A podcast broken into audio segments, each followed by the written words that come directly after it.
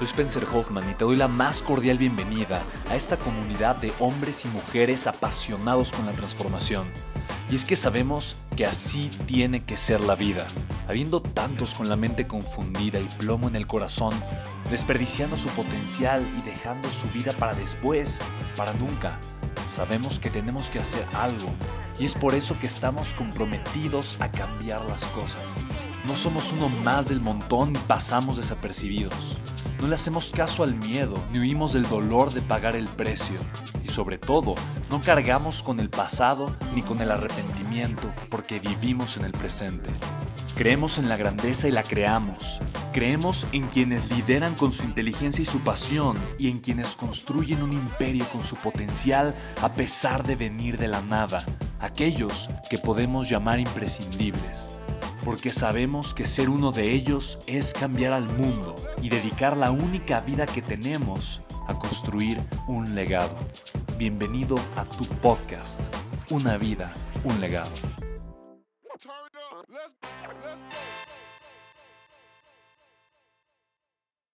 ¿A quién le gusta trabajar? Honestamente, ¿no? Es que es eso, a nadie le gusta trabajar, pero a todos nos encanta hacer lo que nos apasiona. ¿no?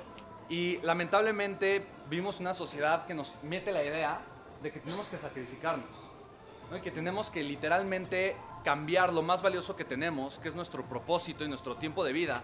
Tenemos que olvidarlo y tenemos que usarlo para servirle al propósito de alguien más.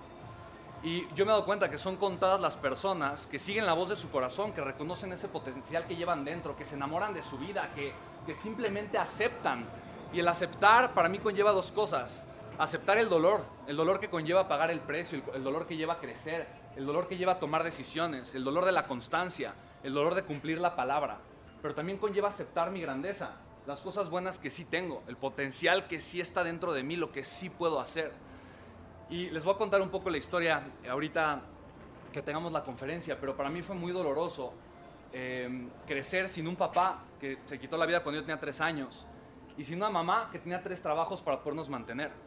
Entonces yo quería obviamente pasar tiempo con ella. Quería, me hacía falta un papá, pero también me hacía falta una mamá. O sea, no, ninguno de los dos estaba. Y para mí ese dolor me hizo ser muy consciente de joven que yo quería aprender a tener la vida y los resultados de la gente, de los millonarios, de la gente súper exitosa. En mi mente siempre estaba como esto de, si una persona puede, quiere decir que hay un camino.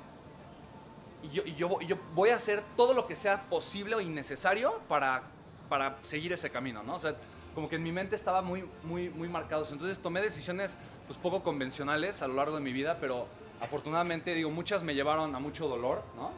De pagar el precio. Pero a final de cuentas creo que fueron decisiones que también me llevaron a crecer. Entonces el libro justo lo escribí por eso, porque yo creo que de verdad vivimos en un mundo privilegiado, bendita tecnología. La verdad es que el día de hoy, con la poquita tecnología que tenemos, eh, literalmente podemos construir cualquier, o sea, la vida que, desea, de- que nosotros realmente imaginemos o deseemos. No, no tenemos por qué depender de nada ni de nadie, ¿no?